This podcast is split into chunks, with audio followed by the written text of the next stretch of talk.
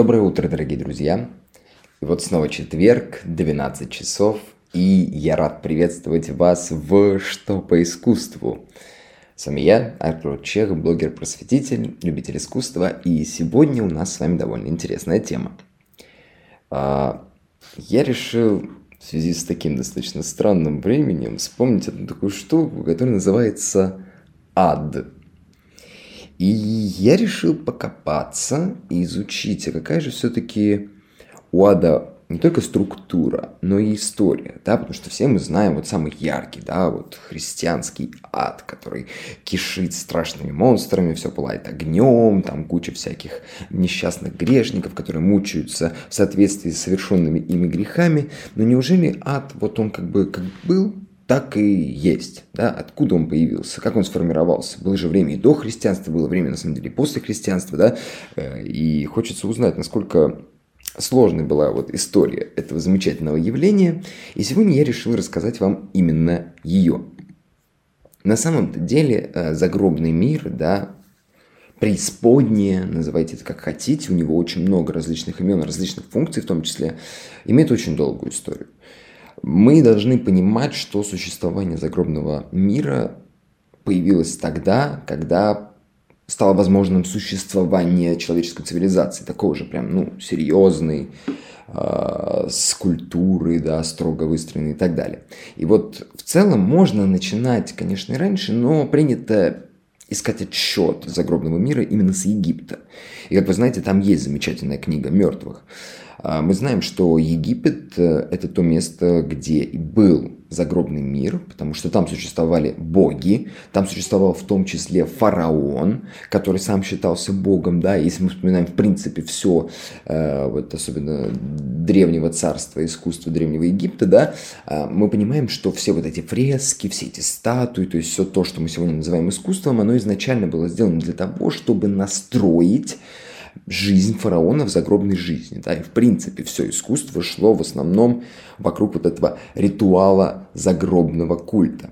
И там место э, не то чтобы страшное и мучительное, да, туда в принципе по-любому попадают почти все живые существа, многие из которых выходят на так называемый суд, страшный суд Анубиса, да, откуда потом впоследствии перейдет вся эта тенденция в знаменитый страшный суд христианский, где душа праведника взвешивается с пером, и в зависимости от того, насколько душа, извините, не праведника, а человека, да, взвешивается с пером, и в зависимости от того, как э, распределяется вес на этих весах, да, в зависимости от того, что лучше, перо или твоя душа, которая прожила определенную хорошую, правильную жизнь, да, от этого зависит, куда ты попадешь. Ты можешь либо слиться с бесконечным сиянием, Осириса, верховного бога, да, либо ты можешь оказаться в страшной, жуткой бездне, где тебя будут разрывать твое тело, да, это уже такой намек на христианский ад, где твое тело как бы сольется с пустотой, и ты полностью будешь уничтожен. Но само по себе место загробного мира, оно не предполагает никакой кары. Это просто второй мир. Это мир, где продолжается существование. Это тот мир, где, в принципе, существуют материи, эм, как бы сказать, не связанные с нашей примитивной физической реальностью. Хотя они соединены. И еще мы можем вспомнить замечательный месопотамский миф о Гильгамеше, где упоминается некое загробное место, куда попадают абсолютно, абсолютно, абсолютно все. И они там существуют, можно сказать, в образе такой пыли, а, откуда нет никакого возврата. То есть э, Гильгамеш, он как бы в своем героическом пути, да, заходит в то самое место, откуда нет возврата.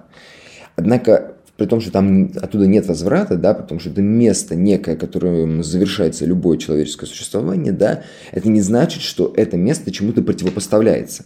То есть нету другого загробного мира, да, какого-то более прекрасного, более правильного, более гармоничного, чем есть в аду.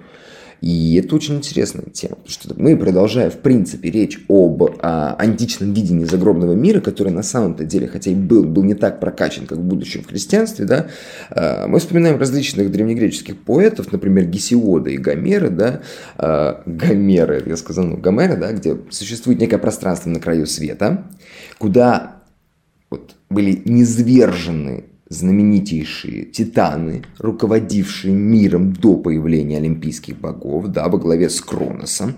И вот не в этом неком месте на краю света, да, куда были сброшены все, есть еще одно небольшое место в самом-самом центре, да.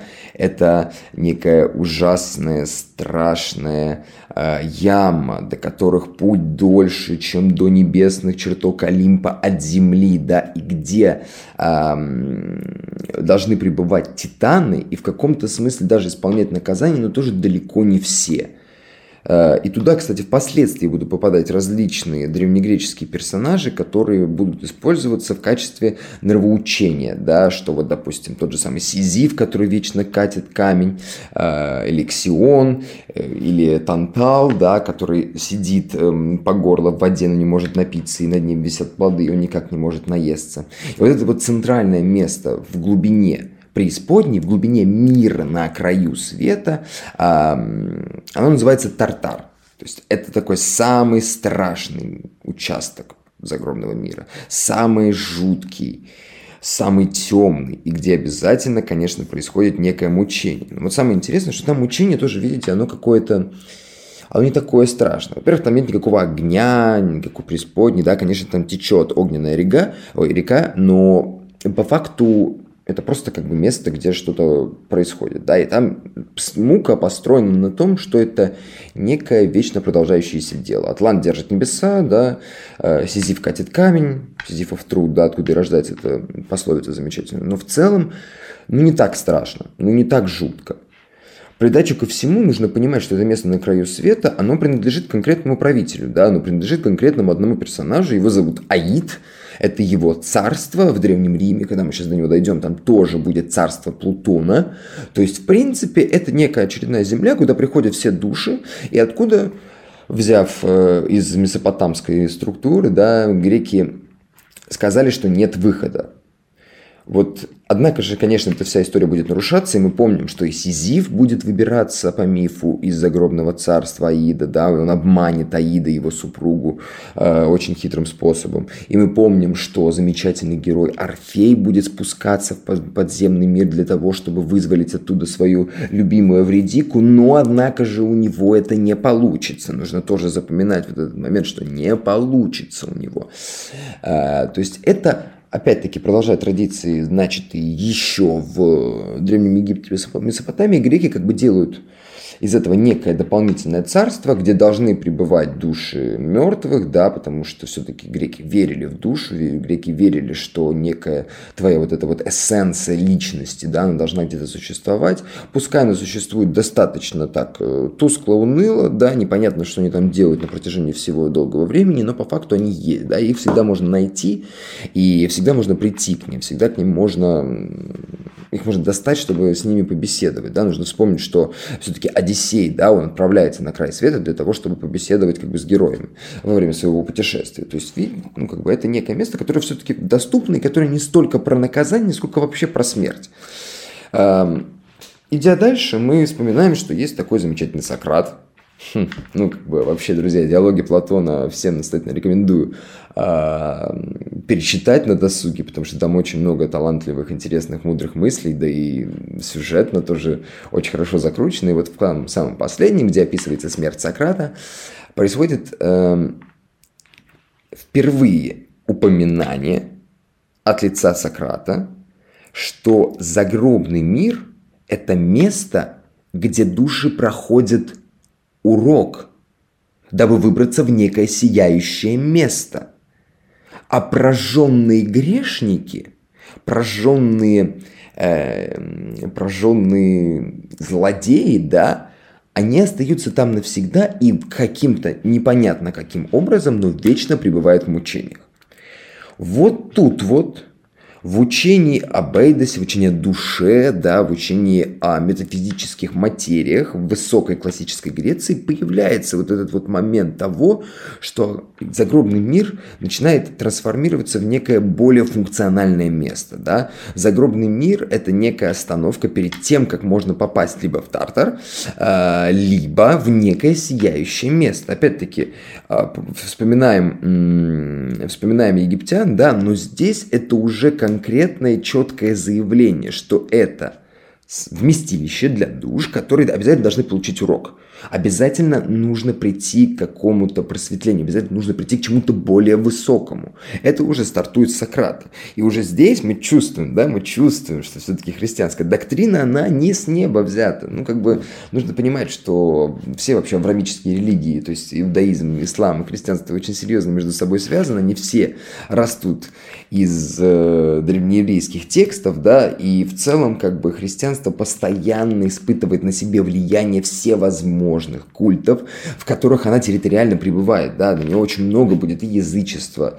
А, мы все знаем, что Ветхий Завет – это половина Библии, да, и постоянно упоминаются все ветхозаветные персонажи, которые считаются некой аллюзией, неким предчувствием, неким предсказанием того, что придет Христос, и без вот этих вот ветхозаветных праведников не могло бы быть христианства. Вот это вот нужно понимать, да, и нужно понимать, что откуда все это возьмется. И вот, например, самое наглядное произведение об Аде, да, которое мы обсудим чуть-чуть позже, да, появилось в основном из двух легенд, первая из которых это замечательный рассказ Вергилия, называемый «Энеида».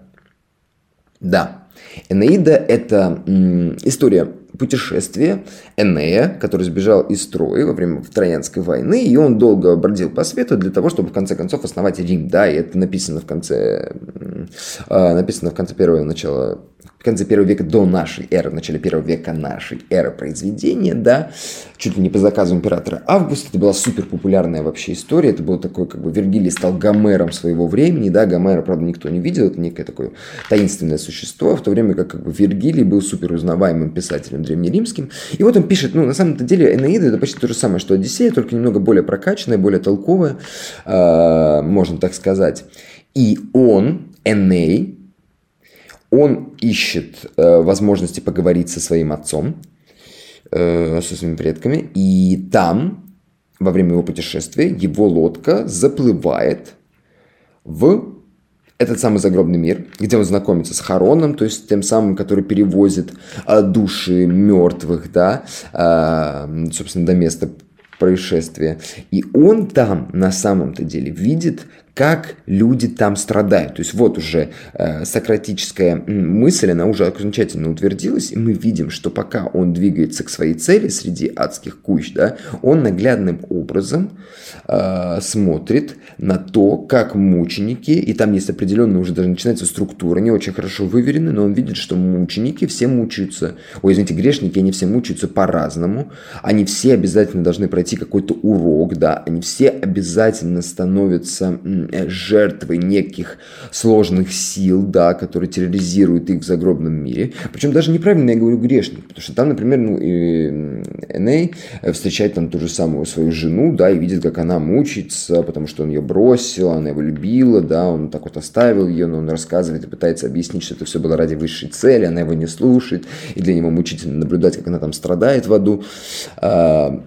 В загробном мире, извините. То есть э, вот эта вся мысль, которая оставлена была Сократом, она постепенно, постепенно начинает все больше и больше обретать какие-то вот нам более знакомые черты, да, хотя еще и не является тем знаменитым адом, да, царством сатаны, царством мучений для грешников, каким мы знаем его сегодня.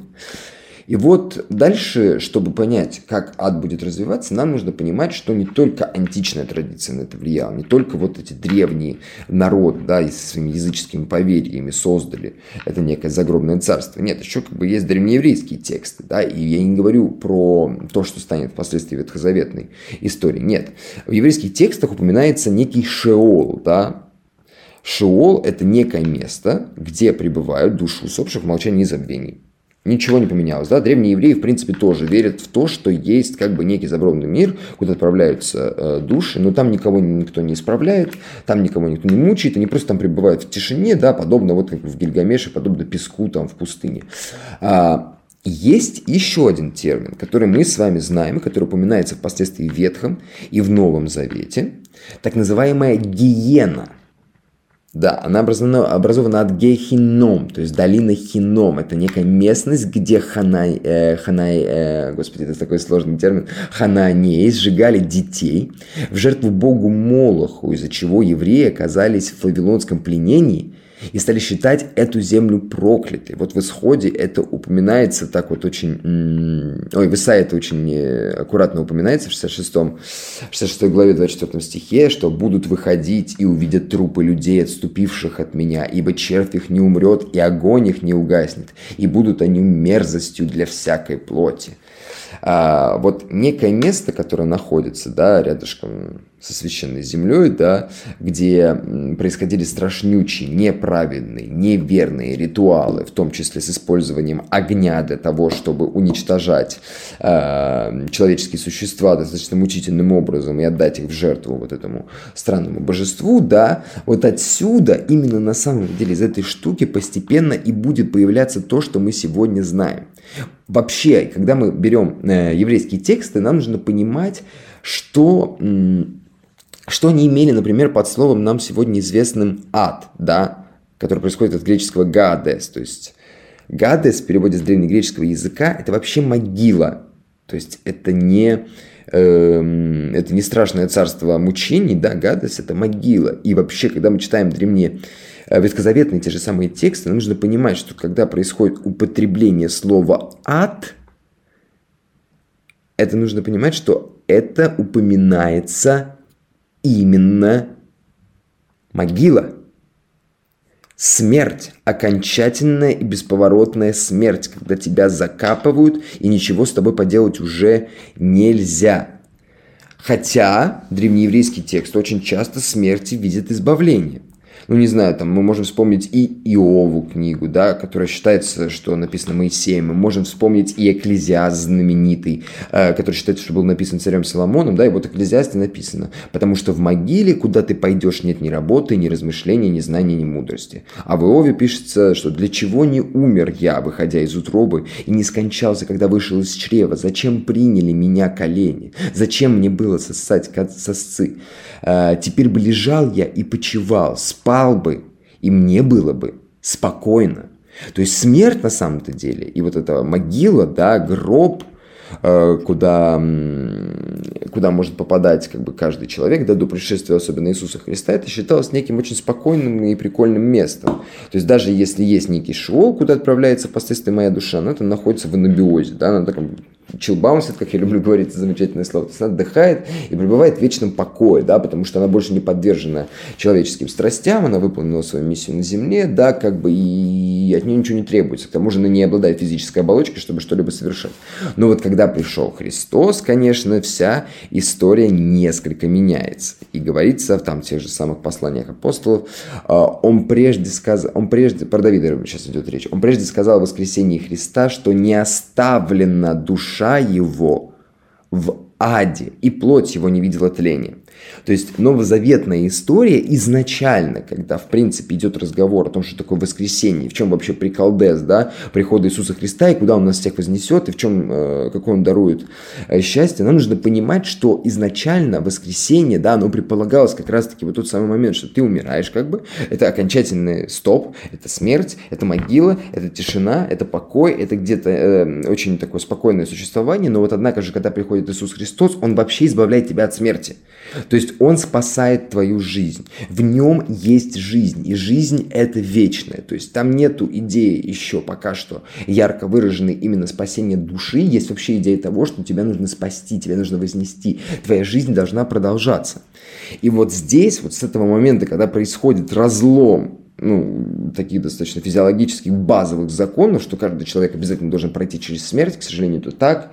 Э, мы пока что еще не нашли способа, чтобы избежать этого момента, хотя Бог его знает, может, от нас что-то скрывают, да, э, теории заговора утренние пошли.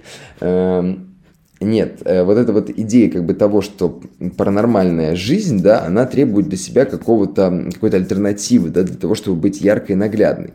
И в целом вот тут только, вот тут по чуть-чуть начинает появляться то, что мы будем знать как современный ад, да. Мы читаем в Откровении Иоанна Богослова, то есть уже в Новом Завете, да, что будет некий страшный суд, будет некий момент, когда окончательно все будут воскрешены, воскрешены, да, и как бы случится последняя битва, и в мире воцарится окончательное царствие Христово. И тут тоже есть такой момент, что как бы люди, тот же там Павел, э, тот же Павел в своих посланиях, да, они как бы размышляют на тему того, когда конкретно произойдет это самое воскресенье, которое случилось с самим Иисусом Христом, да, когда все вознесутся.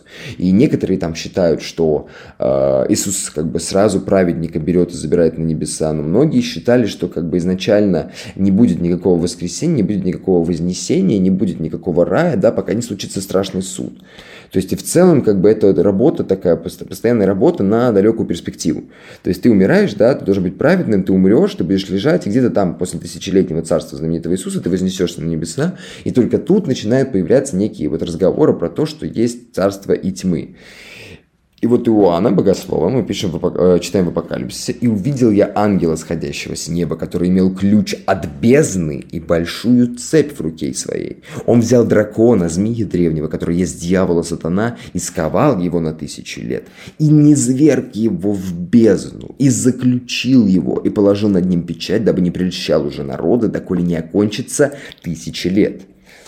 А, то есть, понимаете, появилась вот опять, речь пошла о вот этом неком э, царстве, которое взято на самом деле из чистейшей вот титаномахии, да, вот этой вот истории из древнегреческого мира, да, античного, где случилась гру- крупная страшная битва между э, гармоничными, правильными, здоровыми, с, суперскими божествами, да, и страшной темной непонятной силой титанами, циклопами, этими у, жуткими гигантскими тварями, да, которых, которые терроризировали весь мир и как бы не давали ему вылезти из хаоса.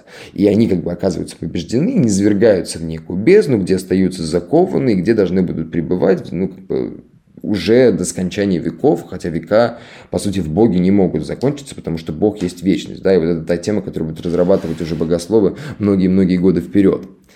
А, и вот тут вот, где-то тут вот, да, у Иоанна как бы появляются, что вот такие вот наметки на некий ад. И смерть и ад повержены в озеро огненное, это смерть вторая. И кто не был записан в книге жизни, тот брошен в озеро огненное. Как-то понимать, конечно, я не буду сейчас трактовать, да, как бы нужно понимать, что вот тут есть некая идея того, что во время страшного суда случится вот это разделение. И мир разделится на две части. То есть появится вот это полярное э, существование добра и зла, да, в абсолютно разных мирах, которые как бы должны, не должны пересекаться. Но при чем? Почему? Почему? Как вот, вот как тогда ад это, ну, то есть если у нас есть вот эта самая замечательная гиена, да, почему, почему ад вообще так разросся, почему он стал таким многосложным, да, устроенным, таким огромным, да, вмещая в себя огромное количество грешников, тут нужно понимать на самом-то деле уже не столько библейский текст, сколько вообще тему нравоучения э, христианского и как христианством пользовались, да, для того, чтобы в том числе контролировать э, умы людей. Я сейчас не говорю в том, что вся христианство изначально было выдумано как трендовое движение для того, чтобы промыть мозги народу. Нет, конечно, я вообще не люблю подобные э, теории заговора. Да? Я нужно понимать, что христианство, особенно если Иисус Христос существовал, то это вполне себе, ну, как бы логичная такая искренняя вера, которой люди пытались разобраться, которые изучали свое вот это священное писанное слово, да, и они постоянно пытались э, применить его к той жизни, в которой они существуют, да, применить его ко всем тем событиям, которые в нашем богатом, разном таком интересном, глубоком мире как бы постоянно происходит. И нужно понимать, конечно же, что вообще в целом христианство, да, когда случился разлом там Римской империи, когда особенно в, на Западе произошла дичайшая, страшнючая разруха, да, нам нужно понимать, что христианство был в каком-то смысле э, такой орган регулирования, да, происходящего всего на земле. Они были такими судьями, да, они были теми людьми, которые помогают как бы решать проблемы, да, и они были тем, тем самым островком стабильности, который было сложно найти на территории Западной Европы во время тех же самых темных веков, да, когда постоянные войны, смещение власти, э, разрушение, да, и никто еще не понимает, что происходит, у всех абсолютно разные культуры, которые очень медленно-медленно перевешиваются, да, и непонятно, что вообще делать после падения такой долгой, прекрасной, светлой Римской империи. И, конечно же, некие эпизоды, как, например, притча о богаче и нищем, да, из Евангелия от Луки, где как бы богатый не давал поесть бедному, бедный умер у него под дверьми, да, а потом, конечно, сам богатый оказался мертвым, и вдруг он видит себя в некой страшной бездне, и ему ангел приводит того самого нищего, которого э, он э, которого он не мог покормить, да, которому, с которым он не мог поделиться добром, да, против которого он согрешил. И э, ангел ему рассказывает, что вот, братан, все, это конец для тебя, ты давай сиди здесь, пекись в этом пекле, да, а вот праведник за то, что он такой хороший, такой правильный, мы его вознесем на небеса, и здесь уже все будет хорошо. И тут вот начинается некое противоречие, да, что как бы с одной стороны вроде душа должна вознестись только в конце пути, а вот некоторые притчи, да, в Евангелии от Луки, и сам Иисус Христос рассказывает, что э, все-таки вот как только все это произошло, да, и получается, что души должны быть э, рассортированы, да, по двум загробным мирам, которые как бы будут соответствовать их событиям жизни. Но это очень странная штука, да, и в этом уже возникает первое противоречие христианства, с которым люди будут долгие-долгие годы э, э, работать, да. Здесь появляется вот та самая идея, что ад начинает становиться все более и более сложным, да, потому что Получается, что есть ад, который является неким местом, куда прибывают души сразу после смерти для того, чтобы, подобно, как, подобно тому, как говорил Сократ, получить некий урок, да, для того, чтобы в конце пути оказаться на небесах. Точно так же есть рай. Рай даже не столько рай, сколько как некое пространство, где ты пребываешь до того, как случится э, час страшного суда, чтобы ты туда вознесся и пребывал в вечной благодати именно Иисуса Христа, да. То есть получается, что ад становится уже не просто как бы миром, в котором есть еще один мир. Нет, ад уже становится миром, который разделен на три, и к нему еще прибавляется некое пространство как бы искупления, некого чистилища, да, что мы в будущем будем знать, в рамках как бы уже райских э, мест. Причем самое интересное, что они очень тесно соприкасаются. Нам нужно понимать, что рай и ад, и об этом будет говорить Фома Аквинский, да, они очень близко находятся, чтобы один видел другого, да, и в этом есть как бы и мучение для грешников, и радость для праведников. Но к этому мы сейчас придем. И вот, вот как раз-таки в районе третьего века, когда христианство окончательно уже начинает устаканиваться, когда христианство окончательно э, начинает занимать свои позиции перед тем, как стать официально разрешенным, да, вот тут начинается серьезная секуляризация, да, как бы вот это углубление э, в ад, и пытаются как бы понять, что это такое, придумать и рассказать о том, какая у него сложная структура. Начинают появляться различные апокрифические э, сочинения, да, которые не входят в пространство священного писания и которые на самом-то деле являются неким визионерским сочинением. Да, вот, например, знаменитое откровение апостола Павла, да, написанное в третьем веке. Павел, которого ангел приносит, э, как бы приводит на край света и показывает ему, как существуют вот те самые мертвые грешники, э, те самые мертвые грешники до того, как случится страшный суд, до того, как они станут существовать вот в глубине вот этой бесконечной бездны, да. И это такое достаточно нравоучительная история. И а христианство еще с самых первых веков своего существования, конечно же, пользуется пользуется вот этой вот идеей, да, о том, что ты грешен изначально, на тебе висит этот первородный грех, это его искупил Иисус. И ты как бы должен постоянно заниматься тем в рамках вот этой жизни, чтобы искупать все свои возможные грехи. Ты должен постоянно быть тем, кого простит Господь, которого Господь примет к себе, да, и ты должен жить в страхе перед Богом, да, и хри- христианский ад – это отличный способ как бы держать людей под контролем, в том числе с точки зрения ну, как бы преступлений. Но об этом мы поговорим вот чуточку позже. Сейчас мы буквально пару минут обсудим эти апокрифические всякие сочинения, да. И когда а, Павел отправляется в своем откровении в некие адские места, он там видит конкретную четкую структуру, да, что, например, э, тот, кто развратничает и занимается прелюбодеянием, да, он лежит в реке полный водоворотов, да, он там плавает. Воры, хулители и клеветники, они в другой реке, э, куда попадает огненная река, да, мы вспоминаем все пять рек э, ада, которые упоминаются в античных сочинениях того же самого Гесиода и Вергилия, да, а священники, которые делали плохие дела, они находятся вообще полностью в огненной реке, и из, из них демоны достают железом органы через рот. То есть появляется некая такая сложная картинка, где каждый грех почему-то имеет вот свое какое-то четкое мучение, да, причем это делается, я говорю, специально, в этом есть, конечно же, своя логика. Или, например, еще есть замечательное Евангелие от Никодима, где Иисус спускается в преисподнюю, да, и где он открывает нам, где нам наглядно демонстрирует существует адское пространство, и он как раз-таки показывает вот ту самую секуляризацию. Вот это вот деление, вот это членение ада, где он видит э, праведников ветхозаветных, да, которые, по, по сути, не знали Христа, да, они никак не могли быть э, пророки все хорошими с точки зрения как бы религии, потому что они хоть и предсказывали Иисуса, но они его не знали, не любили, не воспевали, и по факту, то есть они не имеют права попасть в Царствие Небесное. Как бы это была тоже такая большая серьезная проблема. И вот Иисус спускается в этот самый ад, и вы можете очень часто встречать такие фрески, особенно в рамках православного мира, да, это очень популярная иконографическая модель, она присутствует обязательно в любом храме, да, как Иисус разбивает двери ада и достает оттуда Адама и Еву, и также других ветхозаветных праведников, которых возносит на небеса, потому что они это сто процентов заслужили, да, поэтому по их текстам все-таки мы знаем о том, что пришел Иисус Христос, и мы знаем, что такое христианство.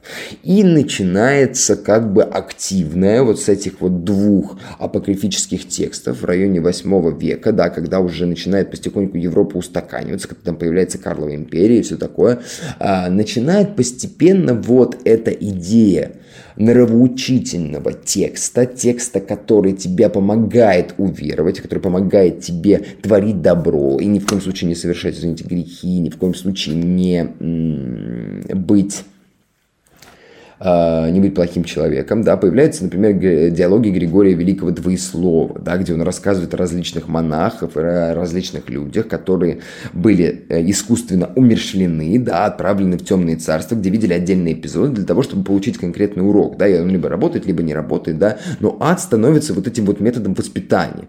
Без достопочтенного есть история про Фурсея, которого, английского монаха, который пал в клиническую смерть и угодил э, в некое место, где там были четыре огня.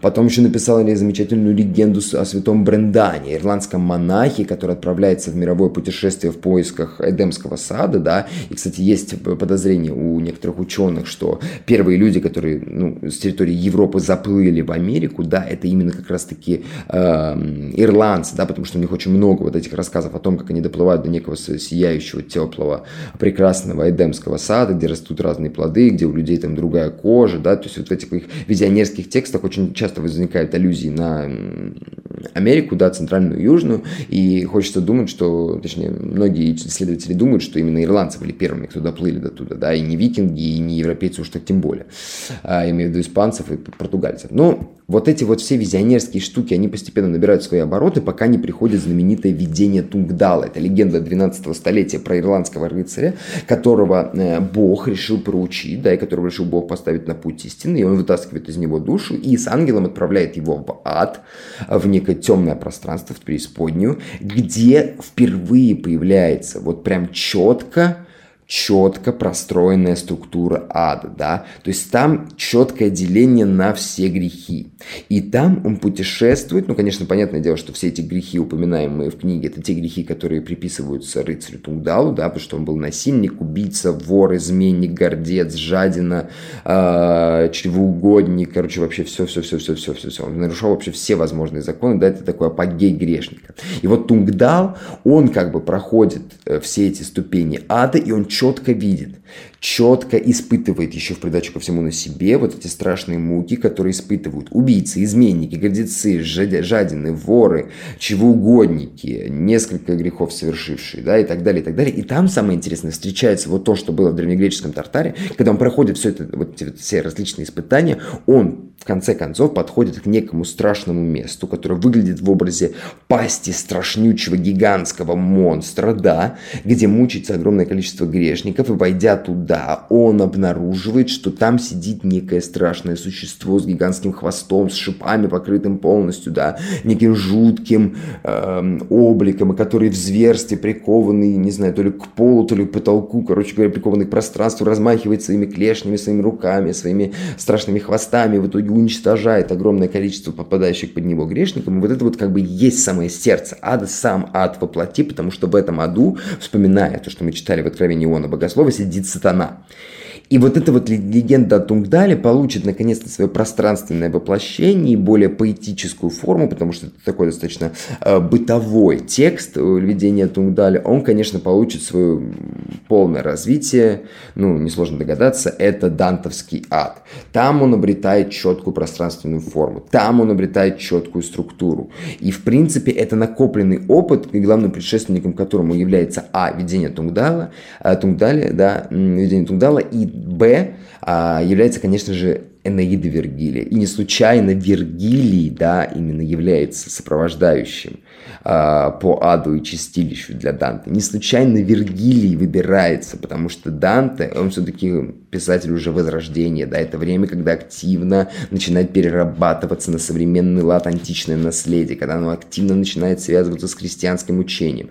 И вот это вот античный миф тоже с такой же четкой структурой почти, как у Тунгдала, но с, не так ориентирован, да, не смешиваются с видением э, ирландского рыцаря, и получается вот эта вот сложная структура, где есть 9 кругов, а, причем седьмой и восьмой круги, они разделены, седьмой на пояс, восьмой на рвы, да, в каждом месте, в этой вот самой спускающейся все глубже и глубже к центру Земли, как считалось, да, а, в этом мире, да, у каждого, у каждой ячейки, у каждого отсека есть вот эти вот а, конкретный сторож, конкретный набор грешников, которые получают там свои грехи, они очень часто появляются в облике реальных существовавших во времена Данте людей, чтобы это был более наглядный, такой доступный пример, а, объясняющий, что с тобой будет, если ты не будешь правильно себя вести. Да, это такая критика греха, в конце концов, которая должна направить людей на то, чтобы задуматься и возвыситься, да. И вот тут вот все это замечательнейшим образом простроено, приходит все к самому последнему девятому кругу, где присутствуют самые-самые страшные,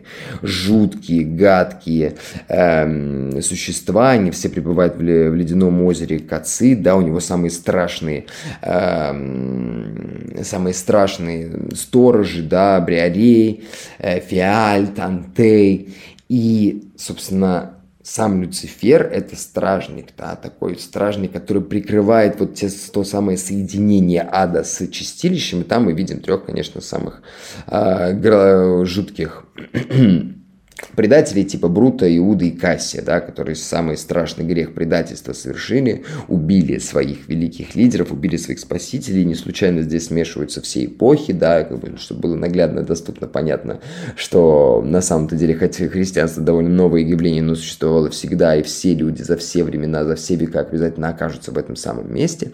И вот тут вот, на самом деле, после Данте вообще количество рассказов о людях, которые посещают ад, ну, ну серьезнейшим образом увеличивается. В каждом монастыре чуть ли не каждый проповедник придумывает свой собственный рассказ для того, чтобы людей как бы держать под контролем, потому что ад вот так серьезно разработан, долго-долго мучительно, мучительно выдуманный веками, да, и появившийся, оформившийся в районе 12-13 столетия с помощью Данте и Тунгдала, да, некого ирландского текста, нам нужно понимать, что это все используется как законодательная система, как система, угрожающая тебе наказанием, если ты вдруг будешь вести себя неправильно. И она должна быть максимально подробной, должна быть максимально воплощенной. Да, не случайно Босс, который являлся официальным художником, такие подробные картины ада пишет, ведь это алтари, которые присутствуют а, в церквях. Ведь это то, что увидит обязательно каждый человек, потому что центр, э, центр общественности да, в эпоху Средневековья был именно храм, именно церковь. Вокруг церквей даже строили города, нам нужно это тоже понимать. Но, однако же, такая структура как бы не всегда будет работать, не всегда она будет популярна, да, и ад очень быстро начинает уступать на задний план, когда, во-первых, приходит э, заканчивается э, это самое возрождение, когда приходит реформация, реформация, которая в принципе переоценила и поменяла все ценности христианства, переключила людей на то, что нужно не поклоняться идолу, а ну, индивидуально общаться с Богом, к тому же именно в эпоху реформации и в эпоху просвещения будет активно появляться а, различные научные изобретения, да, активно, в принципе, будет развиваться наука, там появится микроскоп, который позволит тебе смотреть на самые мельчайшие частички, частички телескопы э, и, и прочие-прочие изобретения, да, конечно, они заставят людей совершенно по-другому посмотреть на то, что такое а демистифицировать его, да, и есть некие, допустим, есть очень замечательный текст Уильяма Доуза, да, это англиканский архиепископ, и он там пишет об Аде уже не как о месте, где повсюду сияют эти страшные пламена, да, где есть четкая структура, где есть бесы, отвечающие за то, чтобы вытянуть из тебя кишки, где есть бесы за то, чтобы оторвать от тебя кожу, да, бросить тебя в огненное озеро и так далее, и так далее. Нет, он уже все это начинает читать в аллегорическом ключе и понимает это как некую муку, хотя и оставляет существование ада, он просто убирает все дополнительные его уровни, оставляет только рай и ад, и ты, грубо говоря, когда умираешь и попадаешь в ад, там ты мучим абсолютной темнотой, потому что у тебя больше нет возможности смотреть на божественное творение, ты там мучим огнем изнутри, то есть муками совести, совести, да, э, которые никогда от тебя не смогут уйти. Эм, и у тебя самая страшная мука, что нет надежды спастись из этой темноты. У тебя нет просто возможности как-то уверовать в то, что ты отсюда выберешься. Ты просто пребываешь в этой абсолютной пустоте. Это уже больше похоже на что-то, что было в древнем мире, да, в античности. Некое пустое пространство, откуда уже никак не выбраться. И твоя главная мука, что ты больше не можешь жить. А воскресенье – это именно дарование новой жизни. И вот после эпохи просвещения, да, вспоминаем Ницше, уже к концу 19 столетия над адом все начинают дружно смеяться, да. Христианство никто не отменяет, но в него верят все меньше и меньше. В целом, конечно, нам нужно это понимать, но над, христианством все смеются.